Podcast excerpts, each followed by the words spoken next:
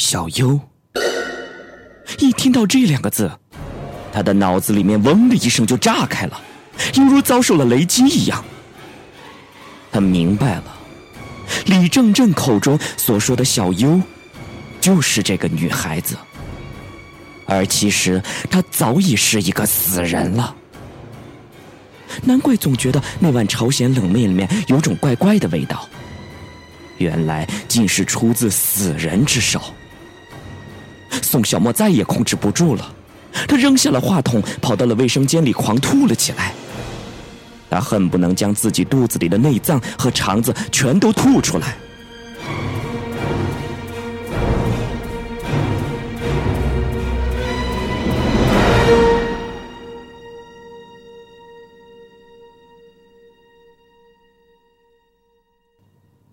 等他再一次回到电话旁，何志颖已经挂了电话。他深呼吸了几下，手指又回拨了回去。你刚才做什么去了？哦，我尿急，去厕所了。他找了个理由搪塞道：“小莫，你相信我说的话吗？”我相信。相信，谢谢你。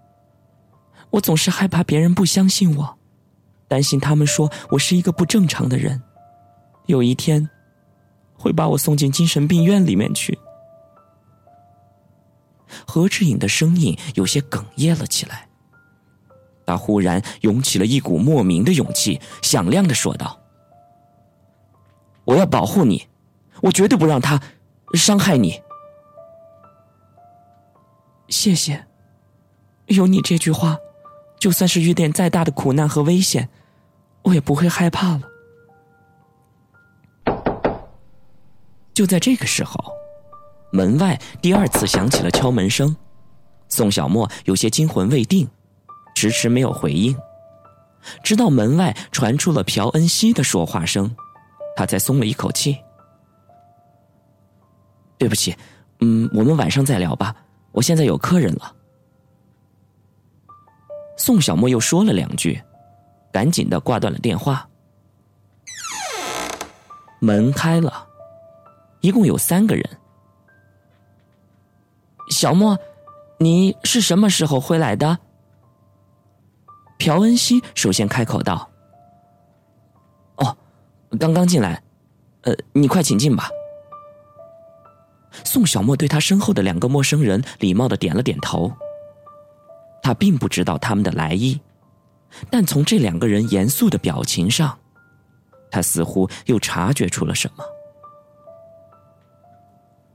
你好，我们是警察，想向您请教一些问题。小南递上了警官证。宋小沫微微的怔了一下，但是马上又恢复了平静。说：“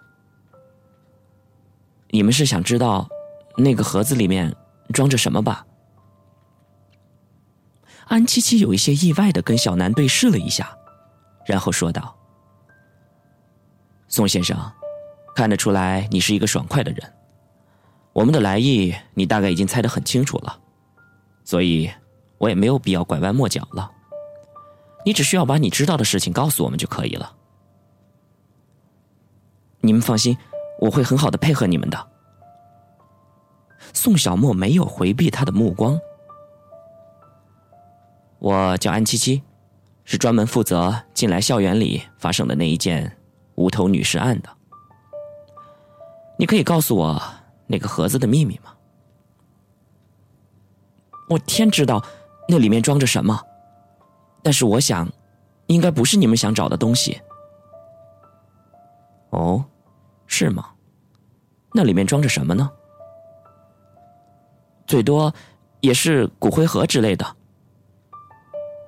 安七七略微有些吃惊，又问道：“你可以把你得到盒子的前后经过叙述一遍吗？”“我当然可以。”然后接着，宋小沫将出狱宋允儿。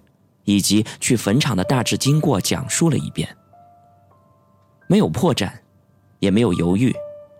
安七七没有料到宋小沫会如此坦白的告诉他这些，心里一时有一些麻乱。不过他很快调整了自己的状态，继续问道：“那个叫宋允儿的女孩到底是什么人？”这个我也不清楚，我甚至不知道她到底是人还是鬼。希望你们调查清楚以后能够告诉我。真是匪夷所思，他为什么半夜去那两个死人的墓前呢？我也不知道。这个女孩子的胆子也够大的。这么说，你昨天晚上一直待在坟场里？小南的眼中发出咄咄逼人的光芒。是的，怎么了？有问题吗？你？是不是在怀疑我？宋小沫冷冷的回应道：“这个警察的语气和眼神让他觉得很不舒服。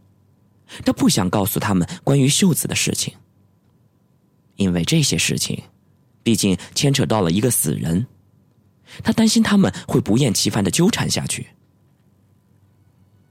哦，呃，对不起，你误会了，我只是想搞清楚一些问题而已。小南陪笑道：“安七七忽然想起了什么，问：‘听说你看见了对面房间里有什么东西，是不是啊？’这个，这个我也不好说，有可能我当时眼花了吧。”宋小沫苦笑了一下。对了，还有一个问题，你觉得？这些案子跟两年前死去的那两个人有关系吗？宋小沫的心里顿时泛起一股淡淡的寒意，脱口而出说了三个字：“鬼娃娃。”你说什么？鬼娃娃？哦，对不起，我只是胡乱猜想罢了。宋小沫匆匆的解释道。安七七皱起了眉头，用眼角的余光看了看宋小沫的表情。他知道，绝对没有像他说的那样简单，他一定隐藏了什么。他隐约的觉得，围绕着这两件无头血案，都有鬼娃娃，有着脱不开的干系。好了，你的样子看起来已经很困了，早点休息吧。我们不打扰你了，谢谢你的配合。啊，这是我的名片，如果有什么线索，请跟我联系。安七七把自己的名片递给了宋小沫。嗯，我会的。宋小沫把名片塞进了口袋，然后把他们送出了门外。出了男生宿舍楼，小南问安七七。你觉得那个中国人有没有欺骗我们？不像是在说谎。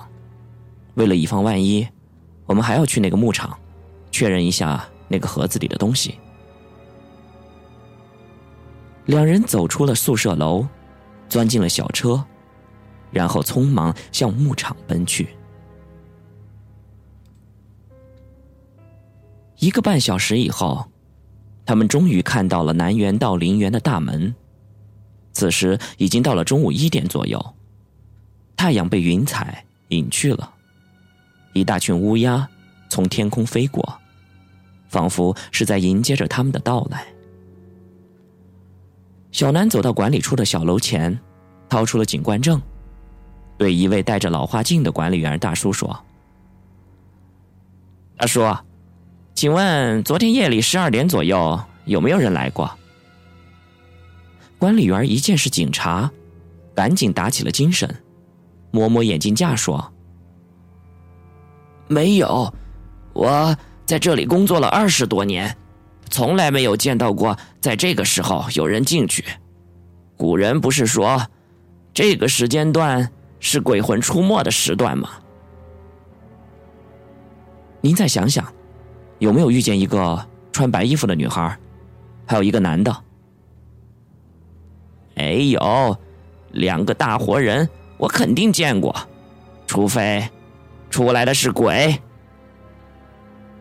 管理员斩钉截铁的保证。难道是那个中国人欺骗了我们？小南扭脸冲安七七说：“也许是这个管理员老眼昏花了呢，咱俩进去看看不就知道了。”安七七压低了声音说道：“一进了牧场，安七七就感到了一股凉意，特别是脚下，一片冰凉彻骨。山坡高低不平，重重叠叠的坟墓。”一眼望不到边。灰白色的墓碑，像人一样的立在那儿，让人隐隐觉得心里发怵。两人摸索着，向金仁玄和申美轩的墓搜寻而去。这个时候，坟场里面冷冷清清，并没有人来祭奠。他们瞪大了眼睛，仔细的搜寻了好大一会儿，却什么也没有发现。这个地方，少说也有上千个墓碑，我们什么时候才能找到呀？小南一屁股坐到了地上。安七七遥望着密密麻麻的墓碑，也有一些无奈。他恍惚了一下，说：“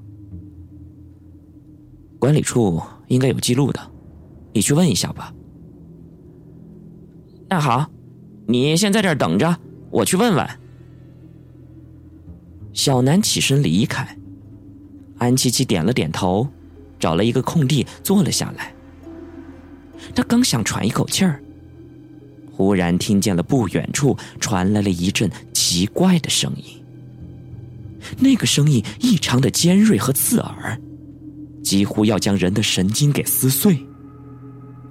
他胆战心惊的站了起来，小心翼翼的向那个声音的方向摸了过去。走了十几步，那个声音越来越近。拨开一堆蒿草丛，他一下子定住了。在他的眼前趴着一只巨大的狗，那的体型比狼还要大。他这一辈子都没有见过那么大的狗，而且就在他望见这只大狗的时候，那只狗恰好也发现了他。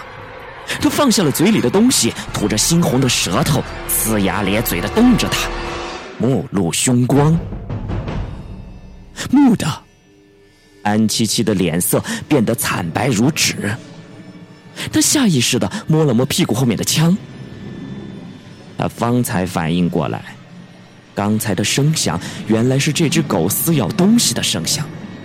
它一定是一只几天没吃饭的恶狗。职业的习惯立刻让他认识到了问题的严重性。他很清楚，他自己已经没有任何的退路。一旦这只大狗扑了上来，他便会被其锋利的牙齿给撕碎。所以他必须首先出击，尽可能在最短的时间内结束这场战斗。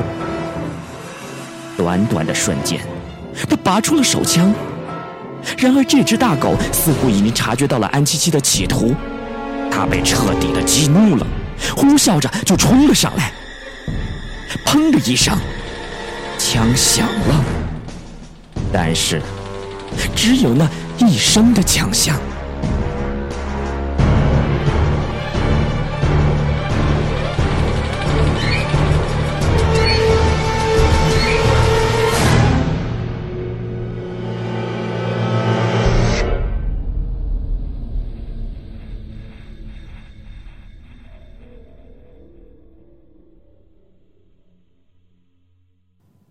午后的风，捎来了火药和青草苦涩的混合味道。安七七望着那只躺在地上的大狗，缓缓的把枪放进了屁股后的枪套里。那只狗还在微微的挣扎，双眼流出了鲜红色的血。谢谢你那一枪。安七七回过了头说：“小南从容优雅的装好了枪。”笑道：“嗨，没想到我们俩配合的竟是那么默契啊！出手的时间几乎是一样的，你打中了左眼，我打中了右眼。嗨，说实话，我刚才心里挺没底儿的。这是我迄今见过的最大的狗了，比警犬的体型还要大那么多。当然啦，这可是一只来自中国的藏獒，很珍贵的。惜了。安七七走到了大狗身边，捡起了地上的一个破盒子，望着身后的墓碑说：“我们来晚了一步，这个盒子。”已经被这只狗给刨开了，唉，只能在现场找找剩余的证据了。小南有些丧气，那就快行动吧。